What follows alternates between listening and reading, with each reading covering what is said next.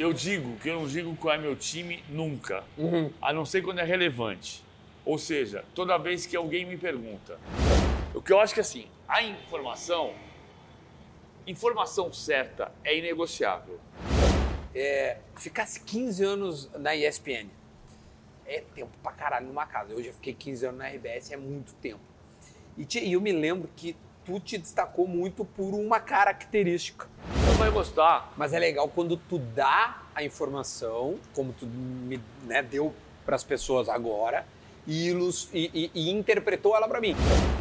Eu tava de folga no Rio e aí eu abri a internet e li Oswaldo Oliveira da Magistério do Palmeiras. Eu falei, o que, que é isso? Deixa eu ver quem foi que deu. Você falou no ar esse negócio. Deixa eu ver quem foi que deu essa informação. Abriu e falou assim: ah, foi o PVC, então me fudi. Na minha vida, a maior homenagem que eu tive na minha vida foi o texto que o João Moreira Salles escreveu para mim, na revista Piauí, que é um perfil sobre mim, que ele fala sobre a maneira como eu apurava informações. O árbitro era Carlos Robles do Chile. E ele fala: senhores, Garrincha toca a bola pro gol vazio e, e quando a bola ia entrando, Robles histericamente apitou o final do jogo. Senhores, Robles assassinou o gol do Brasil. O problema é você fazer um programa bem feito ou não fazer um programa bem feito. O programa de mesa redonda tem que ser um programa jornalístico. O Luiz Soares é um goleador, histórico goleador, foi artilheiro da Europa, foi artilheiro da Champions League, foi artilheiro do Campeonato Inglês. Ele é o centroavante do Brasil que mais dá passe para É, gol. Fala rapaziada, beleza? A gente tá abrindo mais um assado para esse conteúdo que vocês já sabem, né? Eu adoro repetir para ficar na memória de todo mundo toda segunda-feira, 19 horas. De vez em quando eu posto também às, nas quintas, também às 19 horas. E hoje a gente tá aqui de novo em São Paulo. Vocês estão vendo, eu não tô na minha casa.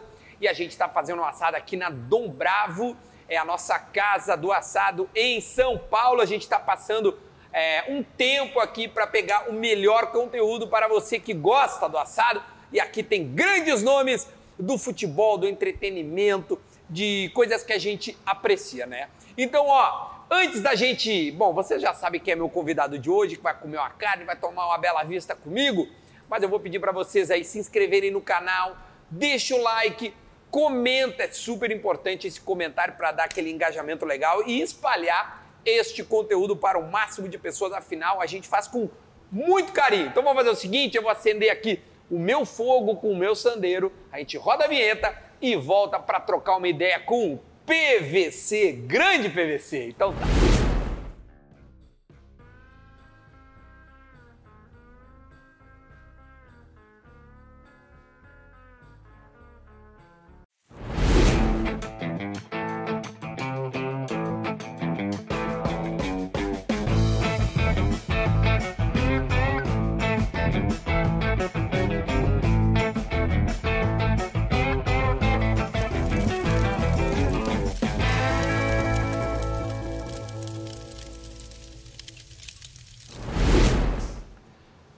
Sim, estamos de volta! Agora em definitivo, como diria as transmissões em que o PVC participa, eu quero dar as boas-vindas para Paulo Vinícius Coelho. Que honra, velho! Como é Porra que tá? minha, Tudo a bem? Gente vai parar, eu falar assim, a gente não vai falar nem em definitivo, Não. nem jogo movimentado, que eu tô pra ver um jogo sem movimento, Aqui vai Né? ficar, nós vamos ficar parados aqui. nem, se não me engano, você ouviu o cara falar assim? O Corinthians foi campeão paulista 30 vezes, se não me engano. Mas daí, Aí você acabou de dizer qual é que você não certeza sabe. que tu não sabe, Você tia? não, você não sabe, pá. Cara. É, bah não, pá é português. Bah. É bah. O bar vem nós não. Não, o PVC já falou. Eu falei capaz aqui, o PVC já fala capaz, capaz. Tchê, é, Tu, é- tu é sabe qual é o capaz em Belo Horizonte? Ah. É um cotô. um cotô. Um cotô. Um cotô, Sabe um quer cotô. dizer um Que é o cotô? cara perdido. Um cotô é em São Paulo, assim. é Onde que eu estou? Aí tu fala tudo rápido. É, um Onde é que cotô. nós estamos, PVC? É, é, Localiza-nos, por gentileza. A gente tá na Praça Benedito Calixto. Essa aqui é o teu. É, aqui. Ali, ah, ali, aqui, PVC, aqui. fala lá. A gente tá na Praça Benedito Calixto em Pinheiros. Isso. Aqui bem ao lado, eu sou paulistano, paulistano. Raiz. Raiz. Mas aqui bem ao lado na Praça Benedito Calixto tem um restaurante sensacional chamado Consulado Mineiro. tô fazendo jabá sem querer fazer o jabá. Fica à vontade, isso aqui Consulado tá Mineiro. tudo bom. Aí você- quando você vai no Consulado Mineiro, você fala assim, São Cotô? São Cotô? São Cotô, o Consulado Mineiro. É aqui do lado. Aqui tem uma pracinha no sábado que é bacana. Aqui do lado é Rua Lisboa, meu pai é lisboeta, aqui é Rua Lisboa. Ah, é famosa Aqui é em rua. São Paulo, aqui é em Pinheiros, bairro de Pinheiros em São Paulo. Pinheiros é muito parecido com Botafogo no Rio de Janeiro, bairro de passagem, assim. Eu odeio morar em Pinheiros. Eu não moro em Pinheiros. Nem em Mas Botafogo. como é que tu odeia se tu nunca morou em Pinheiros? Porque você sabe que assim, se arruma uma vila, É. tu arruma uma vila em Pinheiros, aí é sensacional, a paz, domingo de manhã, Tranquilo. olha tudo, tranquilo. Silêncio. Aí tu sai do lado assim, passa um ônibus no teu nariz. Eu não gosto disso. Em Mas Botafogo São é Paulo igual. todo é assim, velho. Não, não é não. Pode Isso é eu tô aqui há uns perdido. dias já, cara. Não. Isso é uma loucura. É que você não conhece o lugar certo. Ah, qual é o lugar certo? Pinheiro, é, Perdizes, Perdizes. Pompeia, Vila Romana, Lapa, Lapa não. Lapa Vila. Romana, Pompeia, Perdizes. Aí é a tua zona. É minha zona. Mas assim, é, tem lugares que são muito legais em São Paulo que você vive, assim, de você ter uma certa tranquilidade. Pinheiros tem. Pinheiros é um lugar, é, é muito parecido. Pinheiros e Botafogo, no Rio, Hum. Pinheiros em São Paulo, Botafogo no Rio, tem clubes tradicionalíssimos, né? O Esporte Clube Pinheiros em São Paulo, É, que é. o maior clube multiesportivo da América Latina, e o Botafogo de Futebol e Regatas no Rio. Os dois estão em lugares que são muito parecidos, são bairros de passagem. Você pode morar numa vila absolutamente tranquila, mas quando você sai para o lado no final de semana, que você acha que está em paz, passa um ônibus no seu nariz. E lá no Rio também. Tu morou quanto tempo no Rio? Seis anos e meio. E tu prefere Rio ou São Paulo para morar? São Paulo. Eu gosto muito do Rio. Eu aprendi muita coisa no Rio. Aprendi muito, muito, muita, muita coisa mesmo no Rio. Seja das coisas de onde não ir e as coisas de onde ir. O Rio é uma cidade que durante o dia te dá mais qualidade de vida. Agora eu sou paulistano. Eu sou paulistano de Tu morou em medula, alguma assim. outra? Morei em São Bernardo do Campo, 15 anos, que é do lado de São Paulo. Sim, sim, é. Como se fosse. É, é do, é do ABC, né? É. É, eu nasci São do André, São Bernardo e, e, e São Caetano. e São Caetano. Eu nasci, eu nasci no, eu nasci em Perdizes, em São Paulo, nas Perdizes, que é a zona oeste de São Paulo. Eu com 13 anos fui para São Bernardo, Uhum. cresci em São Bernardo, a adolescência em São Bernardo, mas eu sou paulistano de medula, assim. Eu, eu gosto muito de São Paulo. E, Gosto muito e, de São e Paulo. eu, assim, é, eu não sei se todo mundo sabe o time que tu torce, eu não quero que tu fale caso ninguém saiba, tá? Mas a, a- a região onde tu mora tem um time lá, Que é o Palmeiras. que é o Palmeiras. Isso facilita tu, tu, tu, tu iria a jogos, é, tu escolher algum time para ir mais? Como é que é essa paixão é, pelo futebol em relação a clube? Porque todo jornalista esportivo teve seu clube. Eu digo que eu não digo qual é meu time nunca, Uhum. a não ser quando é relevante. Ou seja, toda vez que alguém me pergunta. Neste caso, eu exerço a prim... só neste caso, eu exerço a primeira missão da minha profissão. Eu dou a informação certa. E então, se tu me pergunta, eu sou Palmeiras. E é exatamente por essa razão, porque meu avô era luso, meu avô português veio para São Paulo e começou a torcer para portuguesa, ele torcia para o Belenenses. Eu passei a vida perguntando ao meu avô, vô, tu torces pro se jogares, se jogar português e belenenses, tu torces para quem, pá? E ele respondia, eu torço para o Belenenses, pá. De modo que eu entendi que a portuguesa é o segundo time de todo mundo, inclusive de quem torce para a portuguesa. Porque eles não torcem para português. Não, eles são Eles- Belenenses, Benfica, Esporte, Porto e depois a portuguesa. Meu avô era assim. Ele era. Vô, se jogar Belenenses e portuguesa, tu torce pra quem? Eu torço pra Belenenses, pá. E aí tu aprendeu que é. Me... Então tu escolheu um time e tem a portuguesa como o teu segundo Não, time. não, esse é o meu avô. eu tu sou, não. Eu sou palmeirense. Tá. É. O meu pai é santista, porque meu pai chegou em São Paulo quando ele tinha 10 anos de idade e começou a É reinar português? português. Meu Teu pai é lis- português, português. Meu pai nasceu em Lisboa. Legal, pô. Não na rua Lisboa. Não na rua. lado, né? Meu pai nasceu em Lisboa Na mesmo. cidade mesmo. É. E, e aí ele chegou aqui aos 10 anos. Eu vou abrir uma cerveja pra nós. Pode abrir. E aí ele, ele chegou aqui aos 10 anos e. Primeiro eu vou tomar um gole d'água, olha aqui, ó. É, não, tu vai, tu vai, como é que chama? Equilibrando a venta. Aliás, só um parênteses, enquanto a gente tá conversando, porque assado é assim, tu conversa, assa a carne e tu pode ver jogo de futebol. O PVC tá acompanhando, tá tendo um amistoso nesse momento. Meu Amistoso não, é Liga das Nações. Nações, Croácia e Holanda, A pá. gente tá gravando nesse momento e ele tá olhando um jogo aí, tá, tá Um a acompanhando. um. Croácia e Holanda. É, é- é bom pra O deixar Malen- claro que o jornalista Malen- não para nunca. Malen marcou, Malen marcou para a Holanda, fez 1 a 0 no final do primeiro tempo e o Kramaric empatou para a Croácia 1 a 1. Um brinde, PVC. Saúde. Saúde, tamo junto. Aí para contar a história da minha família. Uhum. Meu avô então era luso. Certo? E, o meu teu coroa também. E meu pai virou santista, porque chegou aqui o Pelé estava nascendo. Meu pai virou santista, tinha 10 anos, começou a torcer pro Santos.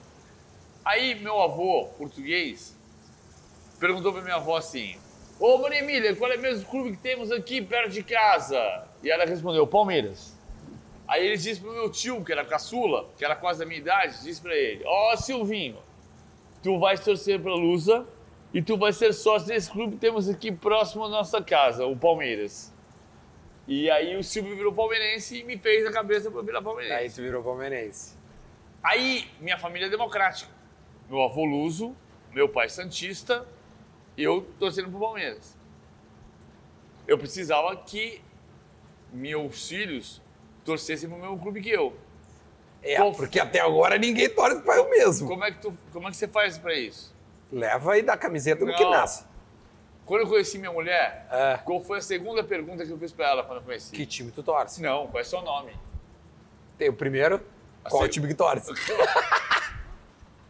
Se ela respondesse errado a primeira pergunta, eu não, eu não sabia o nome dela. Nem pia pra Eu segunda. não sabia o nome dela até hoje. Ela é palmeirense. Claro que é. Porra. o PVC não é que o PVC é palmeirense. Você é muito pro Não, palmeirense, não, não, pô. não, não. Eu sou jornalista. Sim. Não, Eu mas sou isso não quer jornalista, dizer. Mas quando tu não tá trabalhando, tu tem teu time. Eu só uso a camisa do meu clube na minha varanda. Uhum. Quietinho, tranquilinho e sóbrio. Pra ver o jogo direito, do jeito Tomando certo. uma coisinha, não. Não, pô, pode Sóbrio, tomar. tu quer dizer dentro do teu lar. De- não, com a capacidade de entendimento do jogo pra analisar o jogo no momento seguinte. Perfeito. Porque as pessoas perguntam assim: "Mas, mas o jornalista torce para algum clube? Ué, o jornalista político vota? Volta, né? Não, e eu, ele eu- vota o que ele pensa. Agora, diferentemente disso, o que eu digo de um jogo é o que o jogo me conta.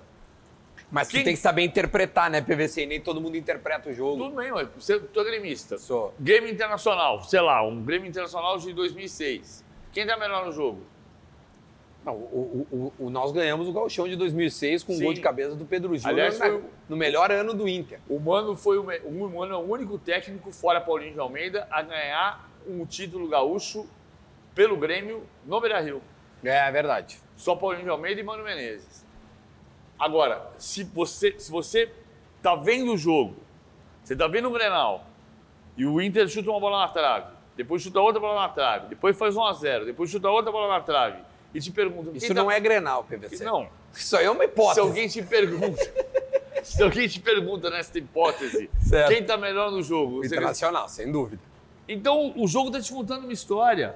Para o jornalista esportivo é muito mais fácil que para o jornalista político. Porque você vai ver um jogo e o jogo te mostra o que está acontecendo. Você vota o que você pensa. E ninguém pergunta em quem você vota para o jornalista político. Mas todo mundo pergunta. acha que não, não perguntam? Hoje em dia, com essa militância, vamos dizer assim, com essa.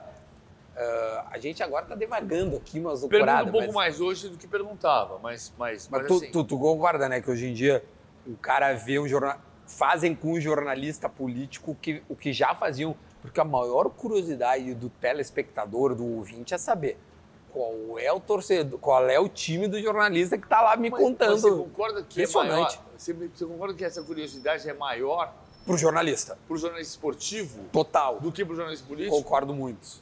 Concordo muito. Então, assim, é claro, o jornalista político, ele, ele fala o que ele pensa. E ele pensa, o que ele pensa é o que ele vota. Sim. Eu não, você não. O jornalista esportivo, Eu entendi o que tu quer dizer. ele fala o que está acontecendo no jogo. ele pode querer que aconteça outra coisa no jogo. Sem dúvida. Mas o que está acontecendo no jogo, ele tem que falar o que está acontecendo no jogo. Mas e, é, isso o comentarista. Porque tu é as duas coisas. Tu é repórter, tu, Eu sou repórter tu apura informações, tu dá informações. Porque o, o cara que dá informação, às vezes ele, ele, ele pode tender a algum lado é, é, diante da sua paixão. De que dá Não é correto. Não, Não, não, não é correto fazer. Vou te, por exemplo, descobri, sou gremista, notoriamente, mas não faço isso, tá? Porque não acho correto. Descobri que um jogador do Inter, sei lá, inventei, foi pego numa balada segura. Ah, mas isso é outra coisa. Tu entende? Então, assim, ele, ah, eu vou dar essa informação.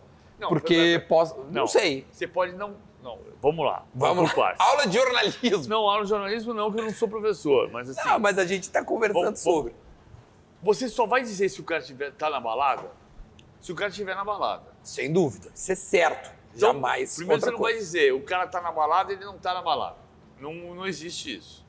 Muitas vezes quem pega o cara na balada é o torcedor da, da uniformizada. Não é o, não é o jornalista. Segundo, que a questão da balada é secundária. Assim, a gente muitas vezes sabe que o cara tá na balada e não, e não precisa divulgar. Ou, não, não- porque assim, não, Até não por, vem por o ser caso. uma coisa de cunho pessoal Claro. e irrelevante, na minha opinião. Exatamente, é irrelevante. Então você não. Ah, você vai dizer o contrário do que você está dizendo. Ou seja, você vai divulgar que ele está na balada ou não vai divulgar porque você é gremista ou é colorado. Mas não acho que seja isso, isso relevante. Não é do dia a dia. Também isso não acontece no dia a dia. A empresa não divulga ou deixa de divulgar que o cara está na balada ou não está por causa disso. Divulga se está na balada ou não, porque o time está ganhando ou está perdendo. Se o Entendi. time está perdendo, passa a ter relevância e aí vira notícia. Uhum. E aí você não divulga porque você é colorado ou gremista. Às vezes você divulga porque você é gremista e o, e o jogador do Grêmio está na balada e você vai achar, ah, esse maldito está na balada e o time está perdendo. Mas não é esse o caso. O que eu acho que assim, a informação, informação certa é inegociável. Informação certa é inegociável. Não existe por que você divulgou a informação. A informação está certa, é inegociável. Informação errada, corrige. Informação errada você tem que corrigir. Ah, eu divulguei que o Grêmio contratou o Cavani. E não, ele contratou o Luiz Soares. Imediatamente você tem que corrigir. Você ouviu o o Galo cantar que o Grêmio estava contratando um jogador uruguaio e você deduziu que era o. Deduzir um verbo proibido pelo jornalista. Ah, é o Cavani. Não, não é o Cavani, é o Luiz Soares. E, tu já, e tu já cometeu alguma gafe? Todo jornalista já cometeu gafe. Eu, eu, graças a Deus, cometi poucas. Eu lembro de uma. Eu lembro que o empresário me induziu a achar que o Ceará, quando era lateral do Inter, estava sendo vendido para o Milan. E ele não foi para o Milan. PSG. Milan, ele foi para o PSG. Ele foi para o Paris Saint-Germain. Ele foi para o exterior na mesma época, mas ele não foi para o Milan. Uhum. E era importante, o nome do Milan pesava. É, então, talvez eu tenha sido enganado pelo, pelo empresário. Eu não publiquei para ajudar o jogador, nem para dificultar o jogador, nem pra, eu publiquei porque eu achei que a informação fazia sentido Se um campeão do mundo à época. e podia ter interesse no Milan, e talvez até tenha tido interesse no Milan, Uhum. mas quem contratou foi o Paris Saint-Germain. Ah, todo mundo já cometeu um deslize. Graças a Deus, eu, lembro, eu, eu, eu só lembro desse e eu cometi poucos. Alguns eu posso lembrar, se eu me esforçar, posso lembrar, mas eu cometi poucos. Graças a De Deus, informação poucos. é, eu cometi Não, poucos. porque uma vida, agora eu me lembrei, tu falou um negócio que tu rasgou dinheiro no ar. E os caras ficaram putos, e aí tu foi lá pedir desculpa. Não tinha uma Isso coisa, eu foi- acho que uma nota de foi- dois reais, Não, de 20 reais. 20 reais. Se fosse de dois reais, eu não me enchi- me enchiro menos a paciência. O que, que O era texto- aquilo? Eu, eu tô, tio, eu tô te O texto, eu o texto era bom, o texto era bom, mas assim, o, o- foi um erro que eu cometi. Era ao raz- vivo. Era ao vivo. Tá.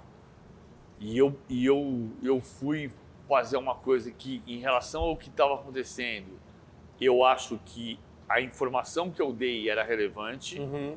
e eu fui fazer uma imagem para explicar o Foi que eu estava dizendo e eu exagerei nisso e por isso eu pedi desculpas Uhum. e prometi que ia fazer uma doação em 10 vezes o valor, também nem era tanto dinheiro assim, era 200 reais, Uhum. e fiz mesmo no dia seguinte a doação no valor de 200 reais. O que eu falei foi o seguinte, O Flamengo tinha acabado de demitir o quinto técnico em 18 meses. E para demitir o, o, o, quinto técnico em 18 meses, o Flamengo tinha gastado 23 milhões de reais em multas de rescisões de contrato. Uhum, perfeito. Então eu disse, o que o Flamengo está fazendo com isso é isso aqui. Perfeito. E rasguei a nota. Uhum. E rasguei a nota. Então, o raciocínio estava certo e a imagem que eu construí foi um erro. Por causa do erro, eu pedi desculpas, para minha sorte, imediatamente. E... Sim, na hora já. Eu, é, eu, me, me recordei agora, assim, é uma coisa bem. Foi, até foi recente isso, não foi? Porque foi no Domenech. Foi quando... em julho de 2022. Foi o do, Domenech, né? Que, que acho que era hum. o que tinha saído. Paulo Souza. Paulo Souza. Paulo Souza. Tia, mudando de assunto, é, ficasse 15 anos na ESPN. É tempo pra caralho numa casa. Eu já fiquei 15 anos na RBS, é muito tempo. E, tia, eu me lembro que tu te destacou muito por uma característica, que são os números. Isso te incomoda essa, esse rótulo de, de, de do cara Não. do número? Como é que isso bate em ti? Não incomoda, mas eu acho engraçado às vezes, que é o seguinte. Mas é uma pergunta pertinente, PVC? É, é pertinente porque todo mundo faz, todo mundo fala disso. Mas assim, é engraçado que eu não ia bem de matemática, eu nunca fui bem de matemática. Eu não sou Nem jornalista é muito matemático, né? As pessoas falam assim, o PVC gosta de números. Eu não gosto de números, eu gosto de informação. Uhum. E eu acho que jornalista gosta de informação. Sem dúvida. E muitas vezes uma informação, um número é uma informação. Por exemplo, hoje eu estava no programa do UOL e o cara falou assim: Ah, o Fortaleza que vendeu o Moisés, que eu eu, se não me engano, odeio essa expressão. se não me engano, não demonstra é. uma insegurança. O Grêmio, o Grêmio foi campeão da Libertadores três vezes, se não me engano. Porra, amor de Deus. Não, né? Foi campeão da Libertadores três vezes. Ponto. Ah, Vê se tá bom aí. Tá bom, claro que tá bom. E aí. E... O cara, tu tava no UOL. E aí o cara falou do Fortaleza. Aí eu falei: é, Moisés é a contratação mais cara da história do futebol Nordeste. É, é a, venda, venda uhum. mais cara da história do Nordeste. 24 milhões e meio de reais. Isso é informação, isso não é número. Quando tu fala assim, o, o Atlético 77 ficou os primeiros oito jogos só vencendo e é o recorde de vitórias consecutivas no início do campeonato, isso é informação, isso não é número. Quando tu fala Luiz Soares é o artilheiro do Grêmio com 14 gols no, no, em 2023 e é o centroavante que mais passes para gol deu no futebol brasileiro. Isso é informação, isso não é número. Quando tu fala. Mas é, é, eles, eu acho que o, o, que, o que os caras falam é, é, é, usar a estatística né, é, a teu favor. Às vezes, a gente vai dar um número, uhum. a gente vai dar uma informação que é irrelevante ou que você vai achar irrelevante. Tipo, quem fez o gol do título do Grêmio que acabou com o, o Octa, André Catimba. André Catimba. Isso é muito relevante para você, isso é muito relevante para mim. Uhum. Mas isso pode ser irrelevante para o torcedor do Bahia. O Cano faz 78% dos gols pelo Fluminense e um toque só na bola. Isso pode ser muito relevante para mim e pode ser irrelevante para você. eu achei curiosa essa informação. Pois é. Não 78. Sabia. Aí eu falei outro dia isso e o cara falou para mim assim: pô, mas isso é porque eu centroavante. Centroavante é tudo assim. Aí o Tiquinho Soares faz 18 gols pelo Botafogo e só 45% de um toque só. 55% dos gols do Tiquinho Soares no Botafogo são em dois toques ou mais. Ele domina e toca, domina e finaliza, domina e finaliza. O gol que o Tiquinho fez contra o Fortaleza, domina uhum, e chuta. Uhum. O Cano chuta. É diferente. Então, quando você percebe isso e contabiliza e consegue mostrar que tem um dado, olha como são diferentes o Cano e o Tiquinho, para mim é relevante. Eu amo futebol. Para alguém que não perceba isso, ou que perceba de uma maneira diferente, pode ser irrelevante. Aí você vai dizer, é um número. E eu vou te dizer, não é um número, é uma informação. É verdade. O Cano finaliza de primeira. O Tiquinho precisa do domínio antes. Eu te disse a mesma coisa e você de uma maneira subjetiva. De uma maneira objetiva. O Cano faz 78% dos gols dele num toque só na bola e o Tiquinho faz 55% dos gols dele dominando para depois finalizar. Então, eu te mostrei a característica dos dois jogadores Através de um número. através de um número. De uma Então, estatística. isso não é um número, é uma informação. Só que a informação, ela está detalhada. Eu gosto disso, mas nem todo mundo precisa gostar.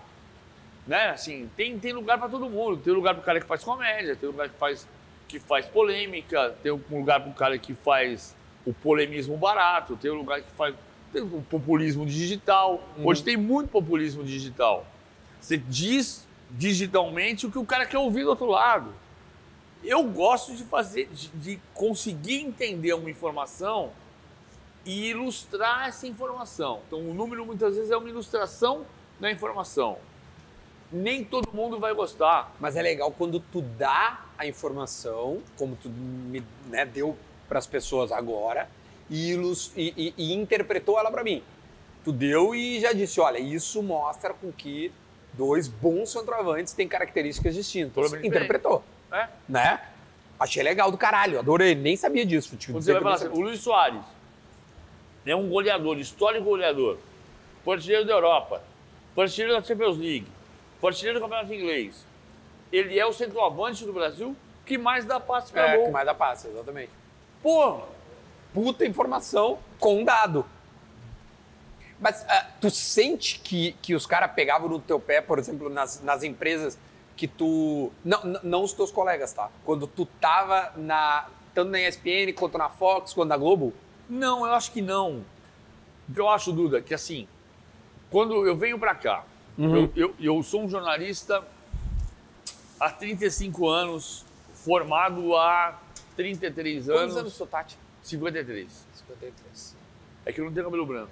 Ah, tá bem, cara. Pô, não tem nada mesmo de branco, tia. Eu- graças a Deus. Eu, ti- eu- tenho uns assim que. Meu, o Lédio, tira, o, me- o Lédio me sacaneava na Copa do Mundo e dizia assim: você tá pintando o cabelo, pinto o cabelo coisa nenhuma. Mas assim, de vez em quando eu vejo um branquinho aqui assim, que é um só. Aí tu- Então eu faço assim, ó. Tum! Aí eu tiro. Mas, mas é um. Assim, graças É a Deus. lá de vez em quando. Porque se fosse, se fosse uma multidão. Cara, porque 53 não Daqui tem a nada. Pouco- eu tô daqui com a pouco eu vou 40, ter a- mais. A minha mulher às vezes acha uns que outro perdido Não, aqui. mas eu tenho uns aqui, eu tenho uns aqui, assim, vai ter mais, daqui a pouco vai ter mais. Tem, mais, tem jeito, 54, 55, Pô, daqui a 56, pouco eu vou, vou, ficar, um- vou ficar um gradalhão bonito. Não, tá bem. Eu achava que tu era mais jovem, vou te dizer. Eu vou, eu vou, Eu achava que tu perava mais comigo. Tu tava, tipo, 10 anos mais, perto de 50, mas já tá com 53, se tu falasse, né? 53. É. Mas enfim, isso é irrelevante, a idade. Né? Embora seja uma informação é um número. preconceito aritmético. Pra mim é irrelevante. Pra mim a idade é só o número, PVC. Só existe um jeito de não envelhecer. Eu prefiro envelhecer. Qual é o único jeito? Qual é o único jeito de não envelhecer? Morrer. Então, Eu não quero. Olha aqui, a gente tava em relação a- aos teus colegas de. Quando tu tava na Globo, ESPN e Fox. Tu tá sentia bom que. queijo, hein? Ah, mas tu vieste no melhor lugar pra comer carne, rapaz. Ah, tu sentia que tinha. Eu não era lugar pra comer carne. Não, mas calma, mas comi é-. Não, mas que aqui se come também. Tu gosta de. Aliás, deixa eu te perguntar, tu gosta de. Como é o ponto da carne do PVC? Ao ponto. Ao ponto. Tá. Então eu vou tirar um. Eu vou tirar um, um pedacinho pra mim pra te ver. Tá bom. E aí, esse dia eu gravei com o Renato Portaluppi. Eu vi. Tu viu, do Eu Renato? vi, vi. E, e o Ele Renato. falou que jogava mais que o Cristiano Ronaldo. Ah, Ah, imagina. Isso é inacreditável. Ô, Renato, pelo amor de Deus. Eu O gosto. Renato, o Renato jogava, posso falar? Pode, por O Renato favor. jogava pra caralho. Muito, né? Muito. Muito. Jogava muito. Ó, eu gosto desse ponto. Renato, você jogava muito. Eu não falei que jogava mais que o Cristiano Ronaldo. Não, mas daí era demais também. Nem ele acredita, eu acho. Ó, eu gosto desse ponto, eu quero que tu experimente, tá, PVC? Vê se tu. Esse é um primeiro corte aqui. É um, é um bifiante uruguaio. Por que, que é um bife ancho? Bifiante, cara, é um corte uruguaio do, uma- do- nome, do tem- traseiro, entendeu? Os melhores cortes Então carne são traseiros. A carne bunda? É, a cara da bunda. Os dianteiros não são carnes nobres, vamos dizer assim.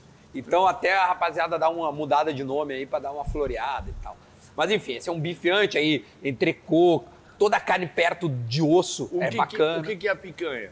A picanha, puta, eu não sei exatamente a região da picanha, mas eu acho que é mais pra cá que é assim. ó. Tá. E aí a picanha tem, é uma carne extremamente gordurosa, Não, mas é que que deu um têm os, gosto. no- os nomes que a gente dá aqui, eles dão os nomes na Argentina, por exemplo. Ah, sim. Tipo, o Não, não sei como é que é a- o nosso Fraldinha é é, fraldinha é é vazio. vacil. Va, vacil. Va, É, vacil. Isso. Então a picanha tem um nome parecido que eles dão, que eu não sei qual é. Eu vou pedir pros guri, ô, ô, ô Josuel, pesquisa aí pra mim como é que é picanha ahn, na Argentina ou no Uruguai. Eu não sei o nome das carnes. O corte. É, Mas quanto? Mas tu come um eu assado. sei o sabor. Tá boa essa? Tá boa, tá maravilhosa. Cara, tem uma pessoa que vem aqui. Não, Como? Aí, ó, capa de quadril. capa de, capa de quadrilha. Ta- Tapa de quadril. Eu vou Ó, deixar um pouco mais pra passar Eu pro... sou paulista. Eu sou paulista. Quando tu me convida pra ir no churrasco, eu levo o pão. Sim, ou arroz. Cara, paulista adora comer o, o assado com, com arroz e pão. Não, a gente come com pão também, o, o assadinho. Né? Pri- Principalmente pão de alho, é bem clássico assim. Eu gosto desse ponto aqui mais, ó. Dá bom isso. Mais, mais um... Eu tô com fome, cara. Deixa... Não, é porque tá boa mesmo, bebê. Você não me vem com essa. Não, é que assim, ó, os, os caras falam que eu faço um sushi. Porque é muito mal passado, entendeu? Parece um atum. Tá bom? Mas claro, esse é o Tá co- bom. Tchê, mas vem cá, tia. Tu acha que eu vou te convidar pra comer um negócio ruim, Não. cara? Pelo amor de Deus. Ainda bem que tu aceitou vir, hein? Não tá perdendo esse assado aqui. Paulo Passo falou que eu vi. Hã? Paulo Passo falou que era pra eu vir. Ah, o Paulinho falou, manda um abraço. Paulinho! Ele, dá- ele, esse ele vai ver. Ele olha, de vez em quando ele me manda uma mensagem assim. Ô, aquele assado que fez tava bom. Tá, mas vamos voltar à nossa resenha, porque a gente tá falando. A gente tava falando do quê? A gente tá falando.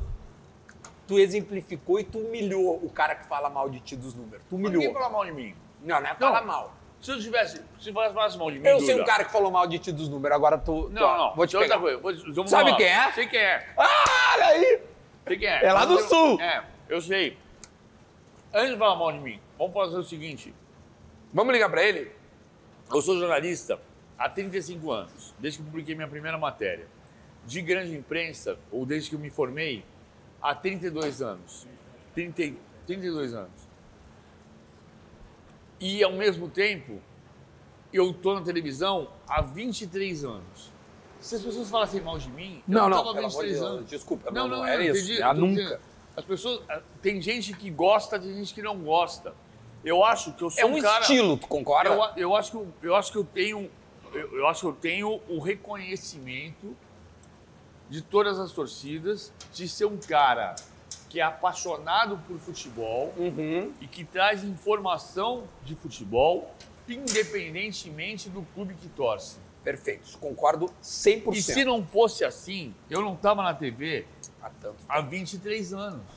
Então eu não posso dizer assim, as pessoas não gostam disso. Não, tem, tem gente, eventualmente, que não gosta.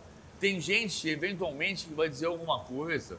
Mas, cara, assim. Não, manda a- tomar no cu, bebê. Não, não mando Não, nada. mas eu mando, deixa que eu mando. Vai não. tomar no cu, Baldaço. É. Ô, Baldaço, vai tomar no teu cu. Tu tá entendendo? Porque eu tava com ele quando ele largou esse bostaço e eu falei pra ele, o que que é? Não, porque o PVC tá estragando os jornalistas esportivos que estão vindo aí, porque só quer saber de número, caralho. Eu não quero só saber de número, Porra, cara. velho. Eu não quero saber só de número. eu Não, é que eu tava afim de xingar o Baldaço, é por isso. Não. Assim, eu vou dizer, vamos contar histórias de, de furos de reportagem. Como é que tu deu um furo de reportagem XYZ, que aí não tem número? Tipo, quando o Oswaldo de Oliveira caiu no Palmeiras em 2015, Uhum. essas são as histórias mais, mais gostosas, mais saborosas. Conta aí. E eu agradeço o Oswaldo, cara, agradeço o Oswaldo. Oswaldo, um abraço. O Oswaldo, o Oswaldo, o Palmeiras perdeu o Figueirense 2x1 em Santa Catarina. E eu estava fazendo a última palavra na, ult- no, Na Fox. no- na Fox. Ia começar o programa e eu tô tentando aqui descobrir. Falei, cara, o Oswaldo vai cair. E tentando ligar pra fonte, mandar mensagem pra fonte, descobrir que história se vai cair, não vai cair. Não consegui. Dia seguinte, falei com uma, uma fonte que me disse, não, não tenho essa informação ainda. Dia seguinte, o cara me manda uma mensagem dizendo assim, me liga aqui. Eu liguei pro cara, o cara falou assim, ó, Paulo decidiu, Paulo Nobre decidiu, caiu Vai cair. vai cair. Só que o Palmeiras estava de folga. E é um período, 2015 já, 2014, 2011, 2010, 2008, que as pessoas falam assim: o furo de reportagem acabou, porque agora a internet matou, você não sabe quem foi que deu a informação. Porque, cara, não é bem assim. Em 2015, na segunda-feira de manhã, depois de Figueirense 2, Palmeiras 1, o cara me ligou, liguei para ele e ele falou assim: Oswaldo caiu. Só que o Palmeiras não treinava, estava de folga. Então, 11 da manhã, eu cravei. Oswaldo de Oliveira demitido do Palmeiras. Twitter. Não. Blog no Blog UOL, do UOL. Twitter, liguei pro Benja, entrei no programa do Benja, por telefone, falei, Benja, o Oswaldo caiu. Oswaldo de Oliveira não é mais o técnico do Palmeiras. Só que o Palmeiras estava de folga. Se nem ele poderia Então- saber, velho. Então, Caralho. andou a segunda-feira toda e a terça-feira de manhã toda, até três, terça, terça-feira, três da tarde, quando o Palmeiras chegou, reapresentou, informaram o Oswaldo e soltaram a nota, Oswaldo de Oliveira não é mais o técnico do Palmeiras. Bom, cinco e meia da tarde a gente entrava no expediente de futebol no Fox Sports. A gente entra com o Oswaldo de Oliveira, pênalti! Falta! Caiu meu gimo. Se fosse da Arena do Grêmio era pênalti. Era pênalti. Não, e ele não usa nem VAR lá pra dar pênalti contra nós. E aí o, o coisa Aí o entrou no ar. Oswaldo entrou no, no programa no Expediente de Futebol, 5 e meia da tarde. Eu dei a notícia às 11, 11 da manhã de segunda-feira, 5 e meia da tarde de terça, entra o Oswaldo. Cara, mais de 24 horas antes. É, demitido, entra no, entra no ar e o repórter diz pra ele, Oswaldo, você foi demitido? Ele falou assim, pá. Pá, não falou pá, que ele não é gaúcho. Ele falou, Já pegou, já pegou. meu irmão, meu irmão, É, ele é ele meio... falou. Eu tava de folga no Rio e aí eu abri a internet e li Oswaldo de Oliveira da Magistério do Palmeiras. Eu falei, o que, que é isso? Deixa eu ver quem foi que deu. Você falou no ar esse negócio. Bom. Deixa eu ver quem foi que deu essa informação. Abriu e falou assim: ah, foi o PVC, então me fudi. Caralho, isso é foda. Isso é... Isso é... Ele falou isso no ar, cara. Ele falou no ar. Oswaldo, beijo, obrigado. Ele falou no E ar. ele ficou de boa contigo? De boa, porque a informação estava certa. Informação certa é inegociável. Informação certa, não precisa brigar comigo com a informação certa. Sim. Se eu, eu dei informação, se a informação está errada, eu me desculpo. Uhum. Se a informação está errada, tá certa, qual é o papel do jornalista? Não, sem dúvida, é informar, o Filipão, ouvir todos os o lados. Filipão é gremista, é técnico do Cruzeiro, vai jogar Cruzeiro e Grêmio. Ele tem que fazer o quê? Ele tem que ganhar do Grêmio. Sem dúvida. Não adianta ele ser gremista, ele tem que ganhar do Grêmio. O que, que o jornalista tem que fazer? Ele tem que dar a informação certa. Se a informação certa, a informação certa é inegociável. O Oswaldo não ficou bravo, ao contrário. O Oswaldo me homenageou no ar, indiretamente, quando ele disse: Eu estava Ele no sabia Rio, que estava no ar? ele sabia que eu estava no ar. Legal. Ele falou, eu estava no Rio, eu abri, eu abri a informação, falei assim, que coisa é essa? Eu tô demitido? Quem que deu essa informação? O PVC que deu essa informação. Então eu quebrei a cara. Então eu quebrei a cara, eu tô demitido mesmo. Danou-se. Cara, ele, isso foi Não, a, maior- é- a maior homena- uma das maiores homenagens que eu tive na minha vida, a maior homenagem que eu tive na minha vida foi o texto que o João Moreira Salles escreveu para mim, na revista Piauí, que é um perfil sobre mim, que ele fala sobre a maneira como eu apurava informações. E aquilo é uma estátua em minha homenagem. Agora, essa do Oswaldo também é, indiretamente. Quando o Oswaldo diz, eu não sabia se que eu estava demitido, eu abri a informação desconfiando, li que quem tinha publicado era o PVC. Aí eu falei, então é verdade. Sim. Então pra- é verdade, eu estou demitido. E no dia seguinte a informação se desmentiu, cara, desculpa, cara. Desculpa. Se você acha que é número só, desculpa aí, cara. A gente faz jornalismo. Jornalismo tem número, tem informação, tem história, tem curiosidade. Jornalismo tem tudo. Mas assim, tem cultura. ah, eu, eu brinquei no negócio do tem- Baldassi que eu tenho intimidade com ele, tá? E eu nem quero que tu fale nada. Mas eu tô agora trazendo o que ele falou. Eu, eu, eu acho que de sim, tu influenciou uma, uma galera, entendeu? Mas de verdade, um estilo de fazer jornalismo. Isso aqui é uma, isso aqui é uma reverência. Tô, te- tô te- Sim. tô- não, tô falando muito sério. Eu Justo. acho, e eu, eu, eu- eu vou te dizer, o, o Baldassi faz personagem, meu amigo, conheço ele há anos, ele, ele te adora, ele te ama, ele não tá, ele não, não é, ah, é aquele estilo de jornalismo que tu falou antes. Às vezes tem o, o Baldassi é um desses. Mas ali ele falou muito porque a gente conversava muito em relação à maneira de, de que como no Sul as coisas estavam caminhando em relação a influenciadores e maneiras de se fazer. Eu acho que tem uma coisa aqui assim.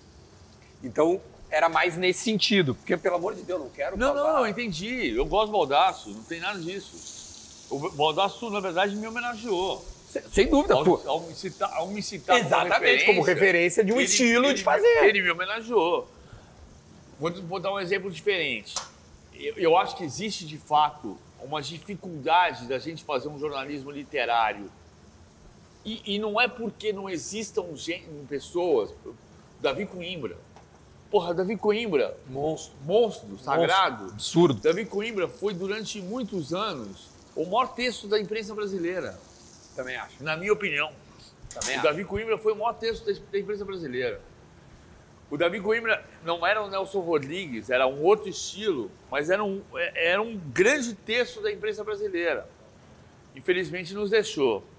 E, e o Davi tinha um tipo de estilo, porque ele não fazia só o esporte. Sim, né? ele era cotidiano, Ele foi pro comportamento. cotidiano, ele foi para outras coisas. Ele nasceu do esporte e foi para outros lugares, como tantos grandes jornalistas brasileiros.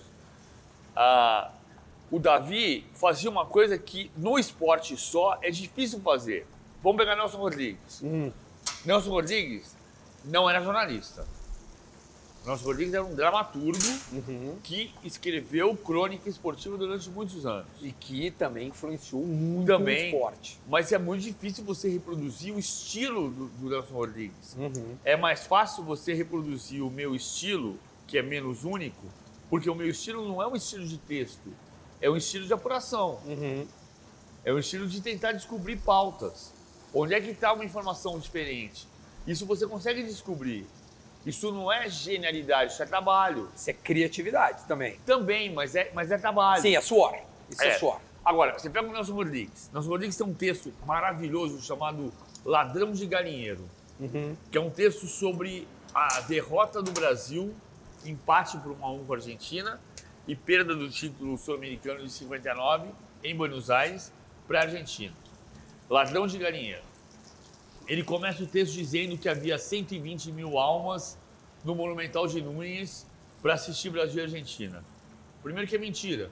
Nunca houve 120 mil lugares no Monumental de Nunes. Sim, não tinha como. O recorde público no Monumental de Nunes, a maior capacidade do Monumental de Nunes é hoje, tem 86 mil lugares. Como é que tinha 120 mil almas no Monumental de Nunes? de? Só se fossem almas mesmo, Sim. né? E aí tu não tava vendo. Ah, Mas ele, mas ele também floreava pra também. É, mas é uma outra coisa. é, Porque como é que você tu vai dizer hoje, em 59, tu dizer que tinha 159 mil pessoas, 120 mil pessoas no Monumental de Nunes, sem televisão, é um cenário. Como Sim. é que você vai dizer 120 mil almas no Monumental de Nunes se entra a televisão e fala público pagante 32 mil? é, Não tem como. E aí no final do texto ele fala o seguinte: o Garrincha passa pelo goleiro da Argentina e toca pro gol vazio. O árbitro era Carlos Robles do Chile. E ele fala: senhores, Garrincha toca a bola pro gol vazio e, e quando a bola ia entrando, Robles histericamente apitou o final do jogo. Senhores, Robles assassinou o gol do Brasil, escreve o nosso Rodrigues. Aí eu fui na redação do El Gráfico, em 2005. Eu fui na redação do El Gráfico de um amigo meu chamado Elias Perugino. Falei, Elias, deixa eu ver a coleção da, da revista. Aí eu peguei a coleção da revista e fui em 59. Aí eu fui no texto do El Gráfico em 59. Sabe o que, que o El Gráfico descreve no último minuto do jogo de 59? Brasil e Argentina? O mesmo jogo em que Robles, amigos, assassinou o gol de Garrincha. Aí o gráfico diz que a bola bate na mão do Orlando Peçanha e o Robles, filho da puta, não deu um pênalti pra Argentina. E aí o que, que eu vou pensar? Que foi pênalti pra Argentina ou foi gol anulado do Brasil? Caralho, velho. Entendeu? Então, assim, cara, E a, gente, ficava com isso, né? a gente fica com a realidade do que você leu, do que você ouviu. Porque você não viu o jogo em 1959 ao vivo. Em 59 não tinha TV ao vivo no Brasil. A E o Nelson informação que Rodrigues? chegava era através do Nelson Rodrigues. E o Nelson Rodrigues não era um mentiroso, ele era um dramaturgo. E eu sou um jornalista. A grande diferença é que Nelson Rodrigues era um dramaturgo e eu sou um jornalista. Então eu digo pra ti, eu posso errar, posso errar minha análise, eu posso errar a informação e eu tenho a obrigação de corrigir no momento seguinte. Mas o meu papel é dizer que ah, o Cano é um artilheiro nato e 78% dos gols dele, ele faz um toque só na bola. E isso não é um número, isso é uma informação. Como é que tu acha que o Nelson Rodrigues falaria essa informação do Cano? Essa é difícil, né? Porque tu tem que te teletransportar para a cabeça dele. Ele é como. Ele...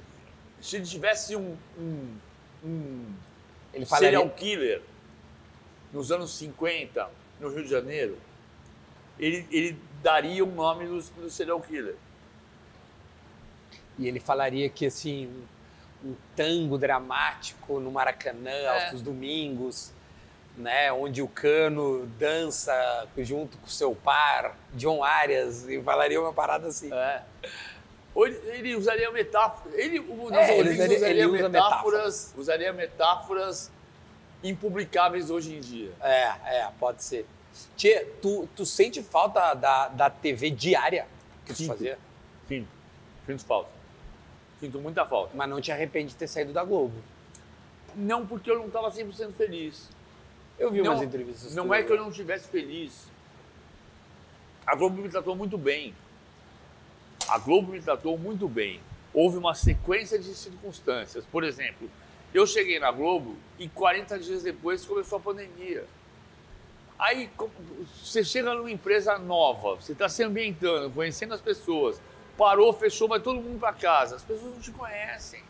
Você não olha no olho, não faz assim, não vai Sim, tomar um chopp, toque, não não toma tem um a café, conversa, não o dia a dia. conversa. Quando você volta um ano e meio depois, a vida tá diferente. Esse é um aspecto. Outro aspecto é que a Globo é uma empresa diferente das empresas que eu trabalhei. Então, não é que a Globo não se adaptou a mim, fui eu que não me adaptei à Globo. Tu acha que não te adaptou, Globo? Não, eu acho que eu me adaptei, tanto que eu fiz a final da Copa do Mundo. Pois é. Então, assim, eu fui, eu fui feliz na medida do possível. A terceira coisa é que eu estava no Rio de Janeiro, minha família estava em São Paulo. Já fazia seis anos e meio dessa vida. Chega uma hora que cansa. Tua mulher não foi pra lá? Não, não foi. Nem teus filhos? Nem meus filhos. Meu. Ficaram aqui. Eu fiquei seis anos e meio na ponte aérea, sendo dois anos de desgaste da pandemia. Então, não é culpa de ninguém. Aconteceu um cenário, acho que também a Globo tem um aspecto de, de entender, do ponto de vista dela, que o comentarista que ela entende como o mais legal pro projeto dela é o ex-jogador, não sou eu, não é o meu estilo. Né? Eu não sou nem... Eu Neo- acho que é, aí é um. Desculpa, te interrompi, Imagina. conclui. Não, não, é, é- eu só ia fazer um adendo que eu, eu, eu particularmente, como consumidor, eu gosto da mescla. Eu gosto. Eu gosto de ter um jogador pelo. Depende também do jogador. E gosto do jornalista técnico, né? O PVC, o Noriega, sei lá, algum outro nome assim que também não. Mas eu gosto dessa O LED. junção. O LED, pode ser, enfim. Eu gosto do LED também. É, né, a junção. Por exemplo, eu, eu eu gosto muito de ouvir o Pedrinho. Adoro ouvir o Pedrinho. Acho ele muito bom de ouvir. Eu gosto de ouvir o Roger. Acho que o Roger até tem feito pouco. E eu gosto, eu gostava de ouvir. Mas eu gosto, eu gosto do PVC, eu gosto de ouvir o PVC, eu queria ouvir mais. E a Globo talhou, né? E colocou. colo- Começou a colocar mais a, a Ana Thaís como a jornalista. Eu já não sou muito fã do, da- da- do comentário dela. Enfim, essa é a percepção do telespectador. Mas isso, che- mas isso foi a tua também. Não, a questão de você gostar da Ana Thaís ou não gostar da Ana Thaís, Não, não, não é vai nem- ter gente que vai gostar do BBC e não vai gostar do BBC. Isso é Uhum. normal. Não, eu, é eu, eu não totalmente tô nem falando pela, pelo gênero, mas sim pela qualidade. Eu não Sim. gosto. Não, você pode gostar.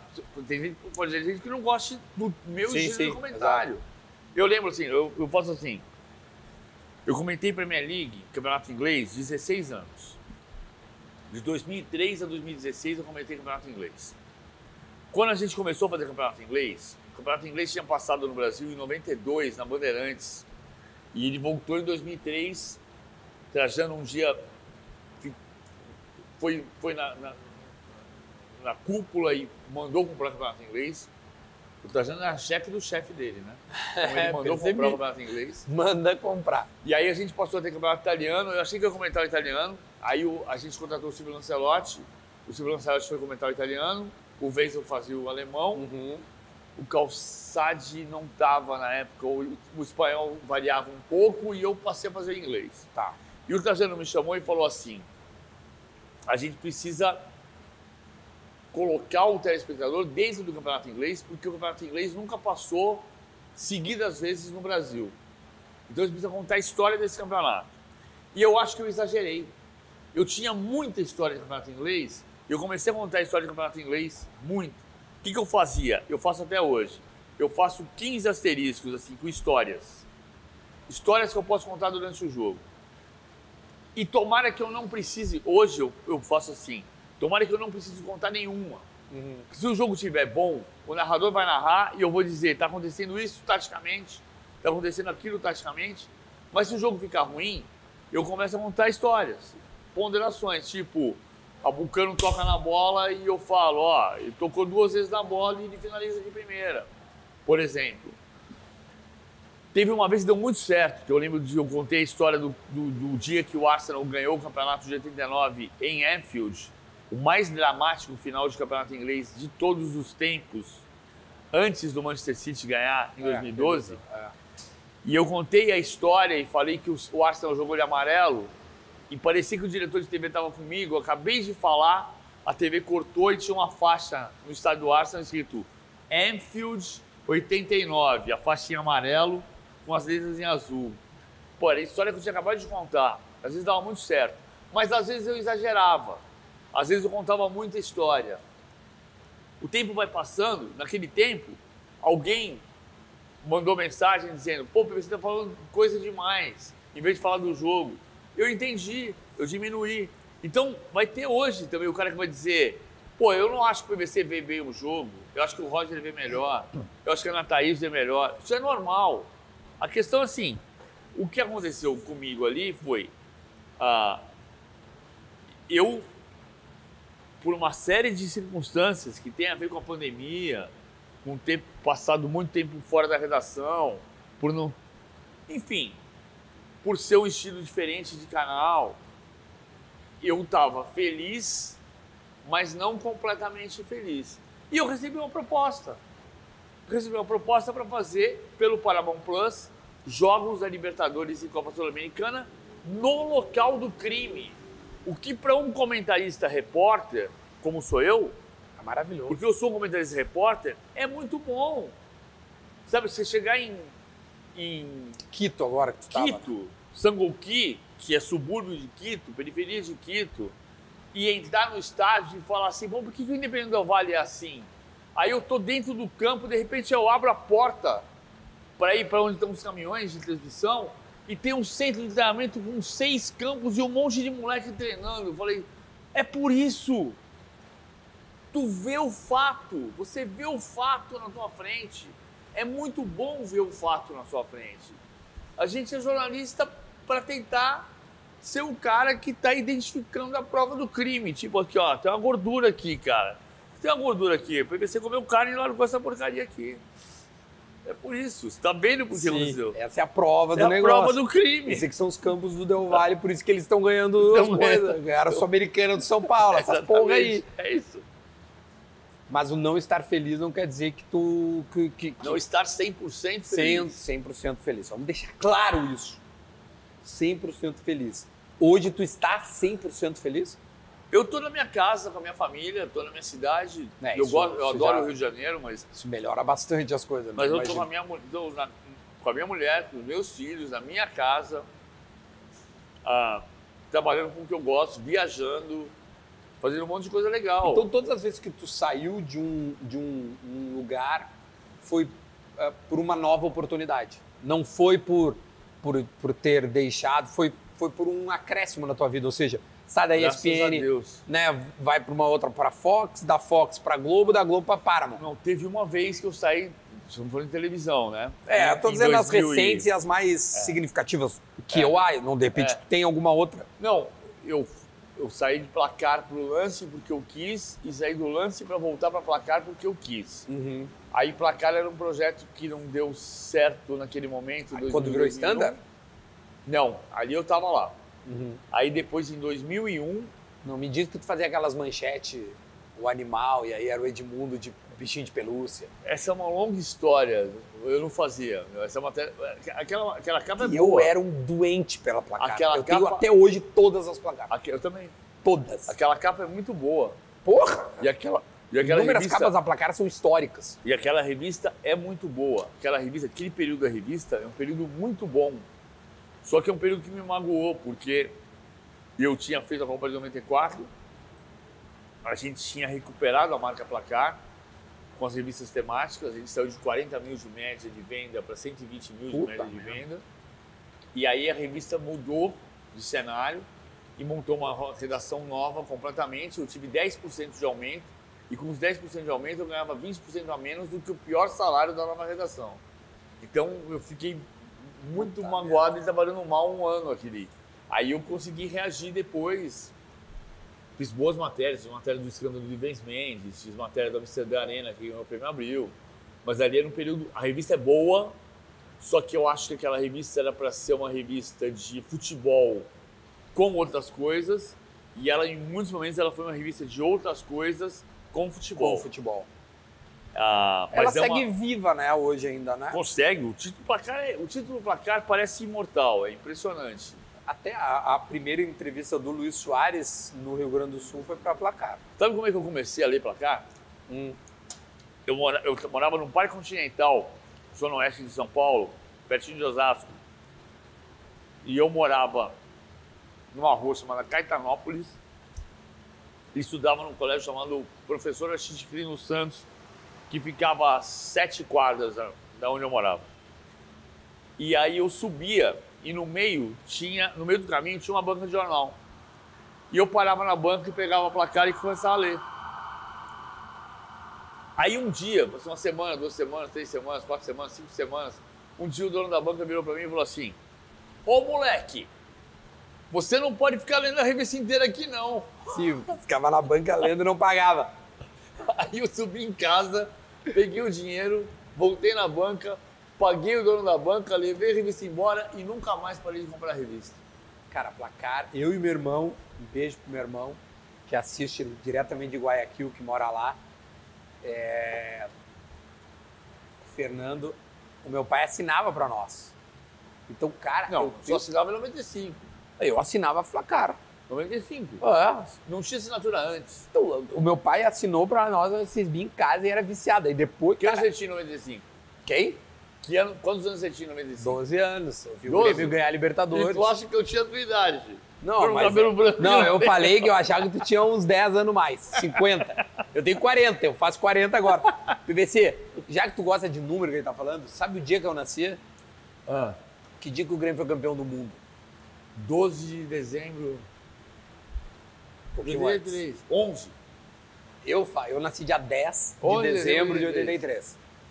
Eu perguntei pro Renato aí, não, não aqui, né? Porque eu fui lá em casa. "Ah, O que, que tu tava fazendo no dia 10? Ah, eu tava ganhando muito. Porque no Brasil começou dia 10, no dia que eu nasci. No Japão Não. foi dia 11. Não. Ao contrário, no Não. Japão foi dia 11 O pra jogo nós é dia não 10. tinha horário de verão. O jogo era meia-noite. Meia-noite já era dia 11.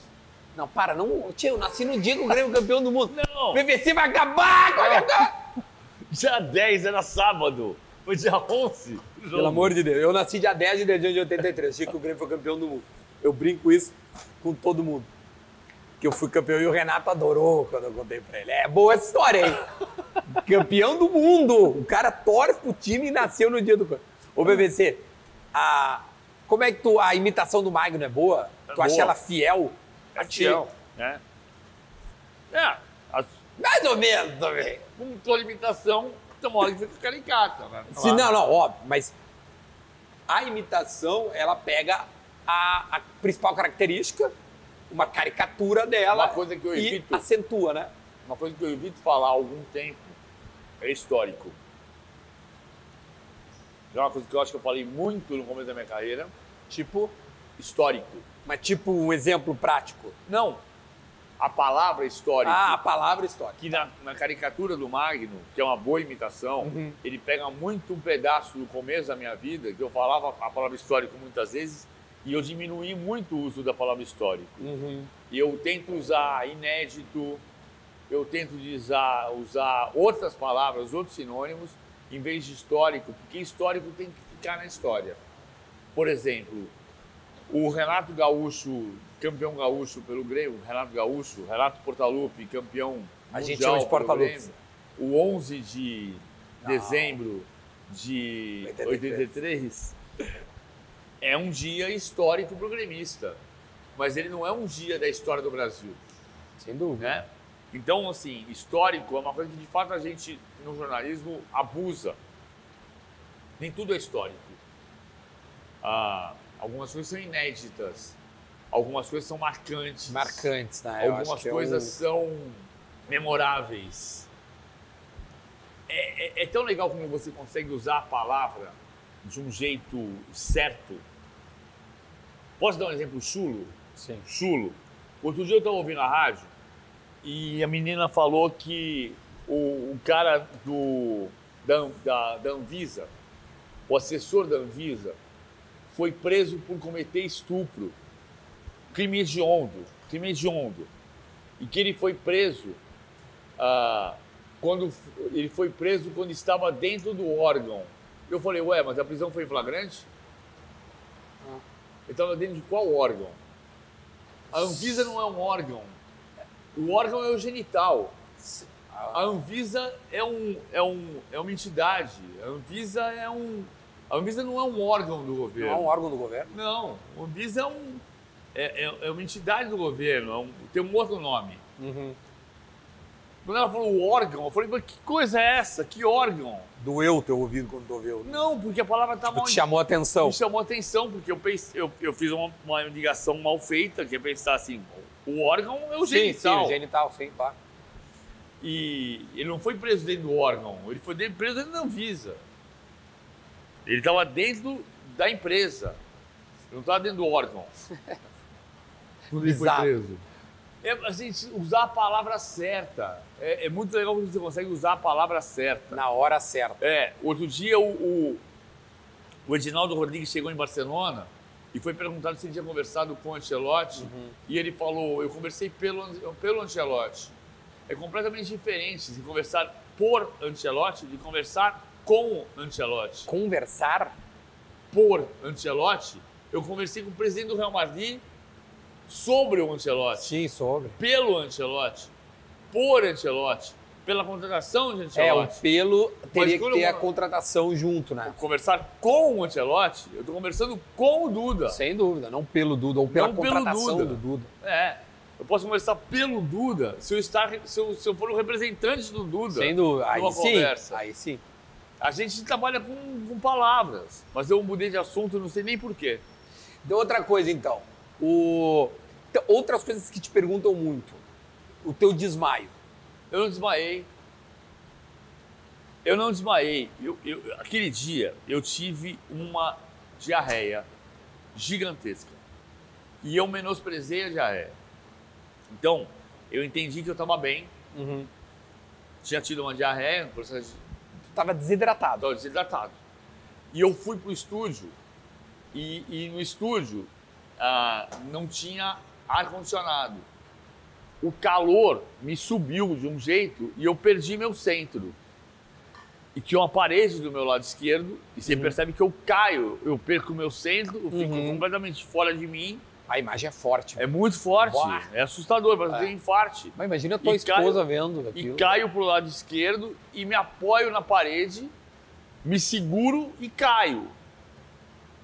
Mas eu não desmaiei, eu não perdi a consciência em nenhum Ah, tu não momento. perdeu. Mas quando tu cai, tu segue. Sigo, cambaleante, aí as pessoas me pegam, me, me socorrem e me Te levam pro estúdio do lado.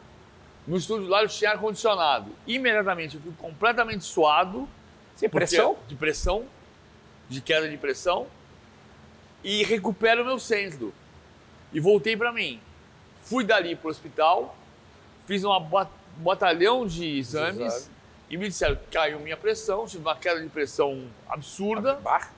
porque foi a desidratação da diarreia misturada com o calor do estúdio pela falta do ar-condicionado. Mas desmaiar eu não desmaiei. Entendi. Eu tava, eu tava bem. Tu tava dizer, consciente, eu tava mas consciente. não tava bem. Eu, não tava, eu tava consciente, mas não tava bem.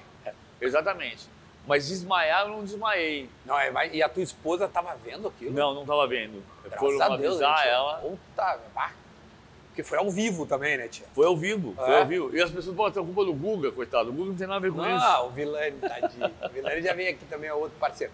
Outra coisa que pergunto muito, que eu já gravei com com coisa e é uma história mais do que, do que resolvida, a tua discussão com o Edmundo também é extremamente debatida, concluída. Porque esse assado a gente cria um documento da pessoa. Então a gente pega grandes momentos e devaga. Ao menos foi o que ele falou. Eu sou muito só, não, sou amigo. Não. Você sabe quando teve o problema com o Casagrande? Que foi, Mas essa é mais recente, né? que é mais recente, que eu disse, a gente estava debatendo com o Casagrande a. a Quer mais questão- uma, não? Não, tem Porque você não tá aqui. quente? Não. Tá de boa? Então, tro- então troca, tá eu vou bom. trocar, deixa eu Mas tem trocar. metade dela aqui Não, ainda. mas deixa eu trocar. Só pra registrar. Só pra acreditar que eu não tomei inteira. Mas essa aqui tá mais geladinho, vou pegar uma pra mim também. Vamos deixar claro. E aí, aí tu tava falando do, do, do, de uma recente, mais, mais recente. que quando teve o problema do Casagrande, a gente estava discutindo a questão da importância dos títulos ah, da Supercopa e da, da Recopa Sul-Americana. E, e eu falei, cara, esses são títulos de. que são títulos de um jogo. São, na Inglaterra, por exemplo, não se considera como um título. Se considera como um troféu. Não é um título. Você não festeja. É uma abertura de temporada. Aí ele falou, eu que joguei, sei que a gente não entra para perder título. É claro que não entra para perder título. Eu não falei que entra para perder título. E aí ele falou alguma coisa do tipo, eu joguei e eu falei. Eu tô falando também porque eu cobri seis, sete finais de Copa do Mundo, de, Copa, de, Euro, de Champions League. E aí ele falou. ah, falou sobre. Enfim, eu sei que a gente chegou a um ponto que eu falei. não- ele falou, não fica bravo comigo. Eu falei, eu não tô bravo, eu tô triste. E fiquei triste. Ah, porque ele falou, o Edmundo é que tem razão. Hum. Você sempre quer ter a última E palavra. aí remeteu aquilo lá. Você, o Edmundo é que tem razão, porque você sempre quer ter a última palavra. E eu falei, Casão, o Edmundo é meu amigo. Aí eu saí, E essa Aí frase triste. dá margem pra entender que Eu tu falei não que- tem uma intimidade com o Casagrande falei- que tu tinha com o Edmundo. não, não é nem isso, assim, a questão, o Casagrande tá tudo resolvido, não tem problema nenhum. Com os dois Só estão, falei, né? tá, tá tudo resolvido, não sou... Cara, a gente tá num programa de debate. É, pelo amor de programa de Deus. debate, você debate. Já dizia aquele perfil, se ficar puto é pior. É? Pelo amor Não, de Deus, é vocês estão cara. conversando, cara. Cara, a gente tá aqui, a gente tá debatendo. A gente saiu daqui, você vai fazer o quê? Sai daqui, dá a mão e vai tomar cerveja. Acabou. Vai tomar um refrigerante, vai tomar um café. E, e eu, saí daquele episódio do Casagrande, saí triste. Eu falei, eu tô triste, não tô, não tô puto, tô triste. E aí eu saí, fui pro lugar ali perto da minha casa, no Rio, liguei pro Edmundo e falei, o Edmundo foi gente boa demais, demais. Eu liguei pro Edmundo e falei, Edmundo, tô te ligando pra te dizer que eu fui, eu usei seu santo nome em vão. Ele falou, por quê? Porque aconteceu essa situação com o Casagrande e eu no ar falei pra ele, o Casão, o Edmundo é meu amigo. E o Edmundo falou, você não citou meu santo nome em vão, você é meu amigo. O Edmundo foi gente boa demais, demais. Que era o momento que eu tava triste e ele me deu a mão assim, ó. Tô Deu a mão contigo. assim, é. E eu liguei pra falar pra ele porque eu achei que eu devia falar pra ele, porque eu falei pra ele, falei no ar, o Edmundo é meu amigo. E a gente é amigo, a gente não é íntimo, mas a gente é amigo. Teve um episódio, ele ficou bravo por uma situação, houve um desentendimento, o desentendimento durou uns dias, a gente zerou, zerou, zerou. Gente inteligente olha no olho e resolve o problema. Claro, óbvio. E com o Edmundo, o Edmundo foi muito gente boa comigo, demais. Ele foi muito O Edmundo, é um cara, o, Edmundo é um cara, o Edmundo é um cara muito querido. Muito, muito, muito, muito querido. É, assim, ele- é um cara que. Coração gigante. um coração velho. gigante. É um baita um coração. Ele foi. Ele foi muito incrível, velho. Quando veio aqui também, a gente conversou bastante. e rolou uma conexão legal. Puta, ele falou coisas assim bem, bem assim que eu não esqueço, significativos. O PVC, atualmente tu tem também o teu site, não é? Eu tenho o meu canal. Teu canal, que, que é, é, com o a Stages. É com a Stages. É que eu Stages. falei com o Guido. O Guido Nunes mandou mensagem, falou, o PVC vai vir aqui. Ah, isso, cutuca ele. Então eu tô te cutucando. Ô, Explica o que que tá rolando. Acabou o jogo já, agora eu vi quando acabou o jogo. Porque o papo tá bom, viu só? É isso, não vi Viu nem quando o papo tá o tá jogo. bom, o cara esquece de ver o jogo. É, esqueci de ver o jogo, olha só.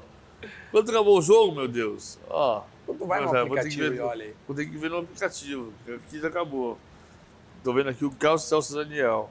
Estamos, Ah. estamos vendo ao vivo o PVC apu- a- apurar as notícias. É, a notícia de ontem, anteontem, né? Porque Tá, então enquanto, tu, pro- vou enquanto tu faz, eu, eu também quero entender rapidinho como é que... 3x2 pra Croácia. Porra! Não, tá na prorrogação. Ah, Acabou o foi jogo, 2 a não. 2? Tá na prorrogação ainda. Então tá 2 Cadê o jogo? Cadê o jogo? Aí, ó. Olha lá, tá Show, aqui 3 o a jogo. 2, ó. Teve 108 minutos. Não acabou o jogo, não, tá acabando. Tá rolando ainda, tio. Agora, Milton, essa dupla de ataque Vegas Van Dijk talvez seja menos técnica da história. Deixa pra lá. A gente vai ver no jogo aqui. Fala da stage aí. A Stages, ela é uma estrutura que a gente tem o, o- a- é uma plataforma de vídeos. Então ela, ela vira uma biblioteca de vídeos, Vídeos. de vídeos, como se fosse YouTube, mas é diferente. Hum. Por algumas razões. Ela, a gente guarda, os vídeos ficam ali. A gente tem toda semana sete vídeos, ou seja, um vídeo por dia. Certo. de 7 minutos, sendo que um desses vídeos é uma live de 30 minutos. Uhum. A, a gente foi para a final da Champions League, 40 mil pessoas acessaram o canal Eu durante vi, eu a vi. final da Champions League, foi super legal. Foi o primeiro momento assim, impactante mesmo do canal, assim, de o canal tá crescendo e quase godolando. Quase. E foi muito importante. O, a- e a- o- o- o canal ele está hospedado na Stages. stages. É, a gente diz que é o canal do PVC com as stages. E, e- e- e se acessa ah, escrevendo canal do PVC. No, no, no, Se você acessar canal do PVC, vai aparecer o canal. A diferença disso aqui é que é uma estrutura que o grupo Stages criou baseado numa estrutura que existe nos Estados Unidos e que eles acham que é uma tendência também para o mundo. A gente vai ter que entender, estamos testando o que vai acontecer no Brasil.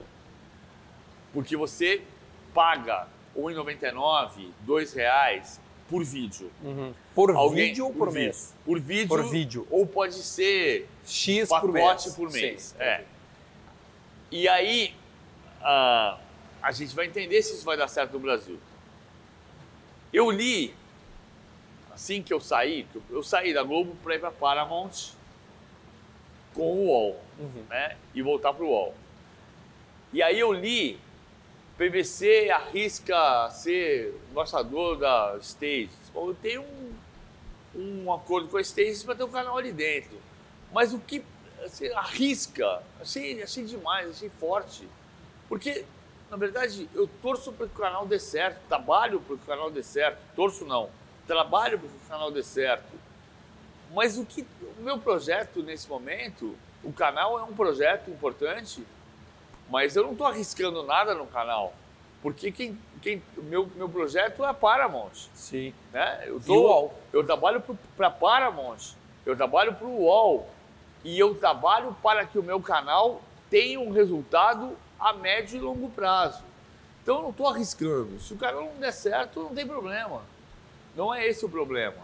Eu vejo no Instagram que tu posta direto os vídeos ali. Nossa, eu melhorei muito no Instagram. É, eu O acompanhei, eu peguei as coisinhas que tu falou, ah, preciso melhorar. Eu peguei uns cortes teu. É. Ah, precisa melhorar, papapá, não entendi ainda direito e tal. E depois. Porque assim, eu nunca priorizei o Instagram. É, claro, mas não precisava, né? Tipo assim, não precisava, não. Tu tinha o teu canal, teu canal, eu digo, tu trabalhava num canal, tu não é um produtor, um criador de conteúdo, ou seja, tu é um, né, um comentarista barra repórter e, e aí não precisa. Agora, sendo independente, embora tu esteja nessas duas, aí sim, tu pode criar o teu conteúdo. Então, assim, agora tô tentando melhorar no Instagram, tô aprendendo a fazer Instagram, aprendendo tá a gostando? fazer. Tô gostando.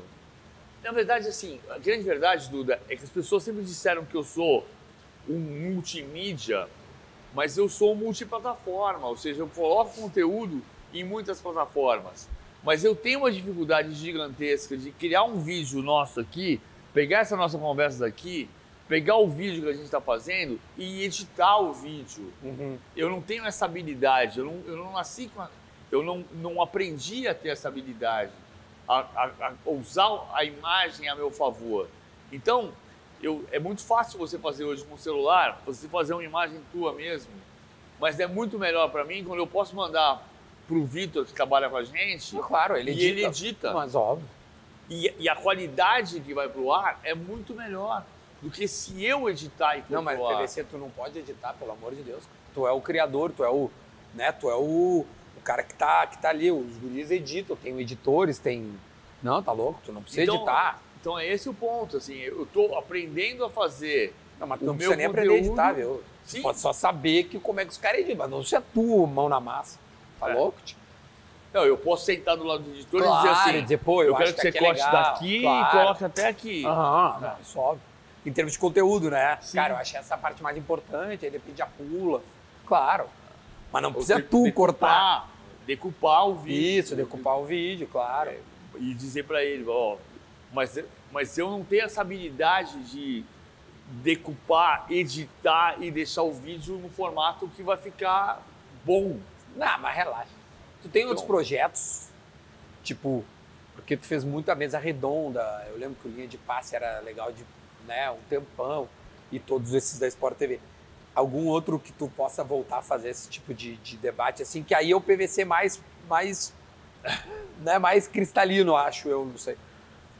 Então, eu acho, Duda, que tem uma coisa, aí da linha do que o. o- a, a gente está falando agora há pouco dos números, é muito Uhum. curioso que eu tenho. Eu sou, eu sou telespectador de, de mesa redonda desde que eu tinha 9 anos de idade. Tinha uma mesa redonda chamada Olho no Lance que passava sábado de manhã na TV Record. E eu assistia. Então, eu sempre fui telespectador de mesa redonda. E eu entendo que quem assiste mesa redonda é um nicho, é um pedacinho de gente. A multidão assiste o jogo, Sim, sem dúvida. É, pedacinho de gente assiste o programa. Então, eu acho que a gente faz uma. E aí é uma coisa engraçada, porque eu sempre lutei para não fazer desse jeito e as pessoas entendem que eu fiz o legado do número e não, e não entendem. Talvez não tenha acontecido. Pênalti para Croácia. Que ah, tem um outro tipo de, de- de análise na mesa redonda a gente ter feito desde o linha de passe, e eu participei das primeiras, algumas das primeiras equipes de linha de passe, a primeira equipe de linha de passe teve Chico Buarque, Sério? teve Tostão, Ah, não sabia, velho. teve Paulo Sérgio Vasconcelos, Milton Leite, Zé Trajano. O Chico Buarque participou dos- de alguns dos primeiros linhas de passe 4x2 Croácia. Na Copa do Mundo da França. Mas pouco depois, dois anos depois, eu fazia o linha de passe, já em 2000.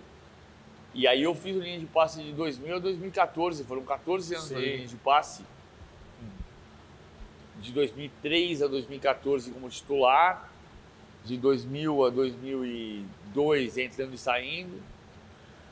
Mas assim, é, engra- é engraçado que eu sempre tentei fazer a, a- a mesa redonda não ser o programa do eu acho que. E as pessoas, e eu acho que o problema que as mesas redondas têm hoje, que as pessoas repetem, Uhum. é ser um programa de. Ah, na minha opinião é isso.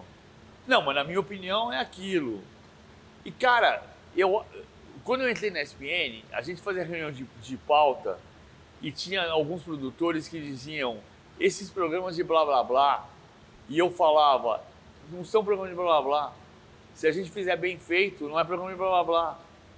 Se você comparar o Sport Center com o, o bate-bola, a gente dá muito mais informação no bate-bola do que no Sport Center.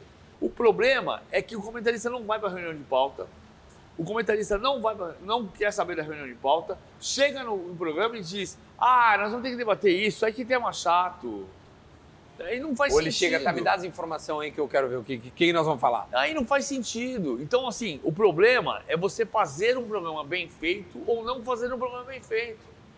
O programa de mesa redonda tem que ser um programa jornalístico. E para ser um programa jornalístico, ele não pode ser um programa só de opinião. Ele pode ser um programa de análise. Porque análise você faz É. a partir de apuração, de opinião e de análise. O- os pós-rodada que tu fazia na, na, na Sport TV não é o caso, né? Aí não é mesa redonda. Aí é análise do pós-rodada. Mas você tem dois caras juntos, você pode ter um debate. Não, tinha um debate, mas era, era mais análise imediata da repercussão, exceto quando havia uma interrupção para ver uma coletiva, e aí já tinha alguma. Mas você, se, você debate voltar, ali. se você voltar para a mesa e tiver duas pessoas que pensem de maneira antagônica, Aí vira debate. vai ter debate. Não, isso é isso aí. Agora, também é, uma, também é um. Aí também depende da escalação da mesa. Porque uma coisa que a Fox tinha boa, porque você fazia uma mesa.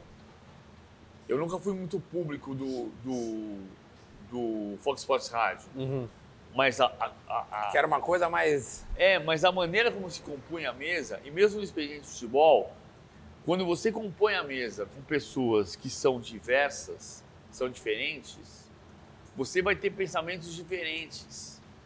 Isso não vai gerar discussão, isso não tem que gerar discussão, isso tem que gerar debate, Sim, Porque- discussão é diferente de debate. porque você pensa diferente de mim. E isso agrega para quem está vendo. Também acho. Agora, se eu agregar, se eu posar, se eu puser numa mesma mesa duas pessoas que pensam igual, igual não, o Grêmio jogou muito bem. É, Esse inclusive, programa vai ter 10 minutos. é, inclusive eu concordo que o Grêmio jogou muito bem. Não, mas o Grêmio jogou muito bem porque o Luiz Soares chutou duas bolas na trave.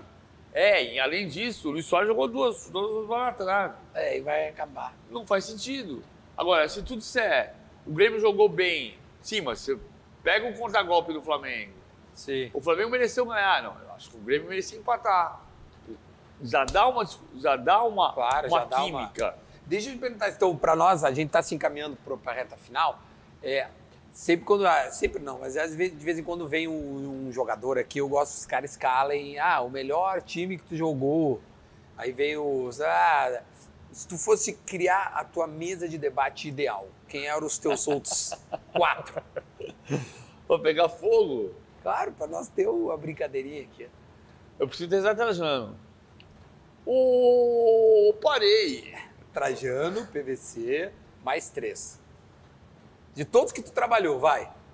Então, para reduzir, quem que tu acha que, que seria a mesa de debate ideal para o PVC? Que é aquele que tu vai ligar e vai tomar tua cervejinha e vai ficar vendo no final do dia.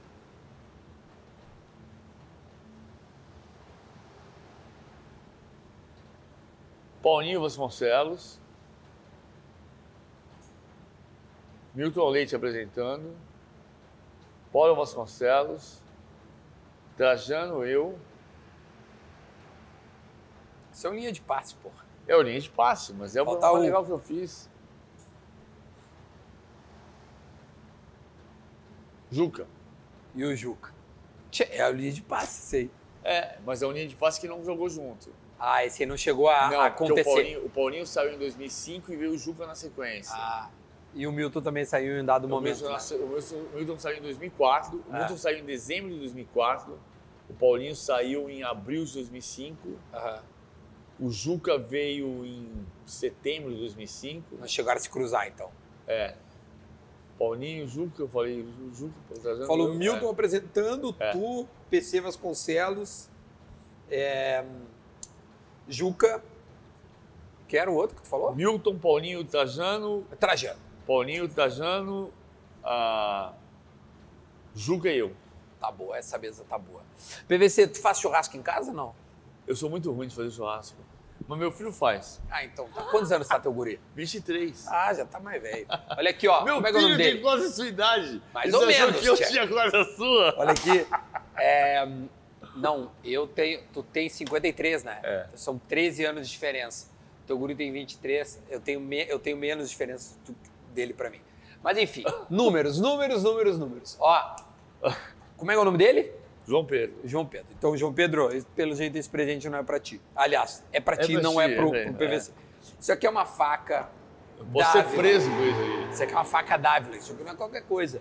Garantia vitalícia, ou seja, daqui a sei lá quantos anos lá, deu um guru, tu vai na Dávila que os caras vão te, te repor. É a mesma faca que eu usei aqui, corta até pensamento, tá? É tua, PVC. É um presente da Dávila pra Mas, ti. mas se, o, se, o, se o cara me parar ali na, na saída, Arma branca? É? Não. vai me prender? De jeito nenhum. E a outra é o seguinte: já que o PVC tem, o seu- tem, tem os seus cabelos nenhumzinho Eu branco tenho sim. um para dia. manter esta boa cabeleira, a rapaziada da La Máfia está aqui comigo toda a temporada de São Paulo, vários assados que a gente está fazendo durante esta semana. Ó, isso aqui é da Dávila para o PVC, mais um regalito. Por ter... Ih, cara, tá cheio de produto legal aí. É, eu vou pegar. Então, tá- fica à vontade, usa. Dá- ou dá pro João Pedro também. Ele tá Não, morando vou contigo. João Pedro, ou já deu as Não, bandas dele? o João Pedro, meu filho, É. ele parece comigo, só que é bonito. Ah, entendi.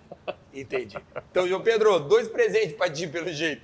Tanto a Dávila quanto eh, La Máfia. PVC, é, para nós ir embora, eu sempre pergunto pra rapaziada que chega aqui para pedir para comentar alguma palavra, alguma reflexão, o pessoal comentar, que é para provar que chegou até o final né, do nosso papo e tal. E aí, tu- o, o que, que tu pediria para quem está nos vendo agora para comentar? O que, que, o que, que o cara pode comentar ali para provar que chegou até aqui? Alguma palavra, algum pensamento, algum, algo que nós conversamos? Do que a gente falou antes. o que tu quiser. Eu sempre é, uso o assado como referência, porque daí refresca a memória, né? Então, alguma coisa que nós falamos, geralmente o pessoal fala, pô, ah, sei lá, vida, né? Eu sempre falo muito relaciona, é, autoestima, coisas assim. Ao ponto. Ao ponto, Ao ponto. A razão tá no meio. ao ponto. Viu como é legal, cara? Essas coisas vêm a calhar. Então, ó, se você estiver, chegou até o final e quer mostrar pra gente que curtiu, se divertiu, que a gente está aqui para isso. Escreva aí, ao ponto. Este foi um assado para Paulo Vinícius. Quando é que surgiu o PVC? 97, eu tava num lance. Chico Silva um dia me chamou. O Juca ligou na redação, o Juca Kifuri, foi meu editor, meu diretor no placar, ligou na redação para pedir alguma informação, perguntar alguma coisa. Aí eu atendi o tele... me chamaram na redação, falaram, cadê o PVC? Cadê o? O Chico Silva falou, PVC! Tá me chamando de PVC. Quando eu- ele me chamou de PVC a primeira vez, eu queria matar ele. Hoje eu adoro. Mas daí é que Hoje pega, eu adoro, hoje eu adoro, eu adoro, porque virou uma marca. Claro, PVC. Hoje eu não gosto quando o cara quer demonstrar intimidade e me chama de Paulo. Mas assim, eu gosto de PVC, eu gosto de Paulo, eu gosto do meu nome, eu gosto do meu nome, é meu nome. Mas PVC virou uma marca, eu gosto muito. Aí eu atendi o telefone, o Juca falou assim, PVC, como é que eu nunca pensei nisso antes? E virou uma marca pra mim, então eu gosto muito. Então esse foi um assado. Eu vou botar na thumb, tá? Um Tá. assado para PVC. Justo. Nada. É aí. Olha lá como é que tá ali atrás, ó. PVC, mostrar pra Ah, PVC. melhor assim. Então tá, PVC, obrigado, velho. Obrigado você, Tá, gostei muito de ter vindo aqui, cara. Também Sério gostei mesmo. muito, também gostei Sou teu muito. fã e não é de hoje. A gente fica por aqui. Aliás, eu falei pra ti. A gente fica por aqui até o próximo assado, gente. Tchau.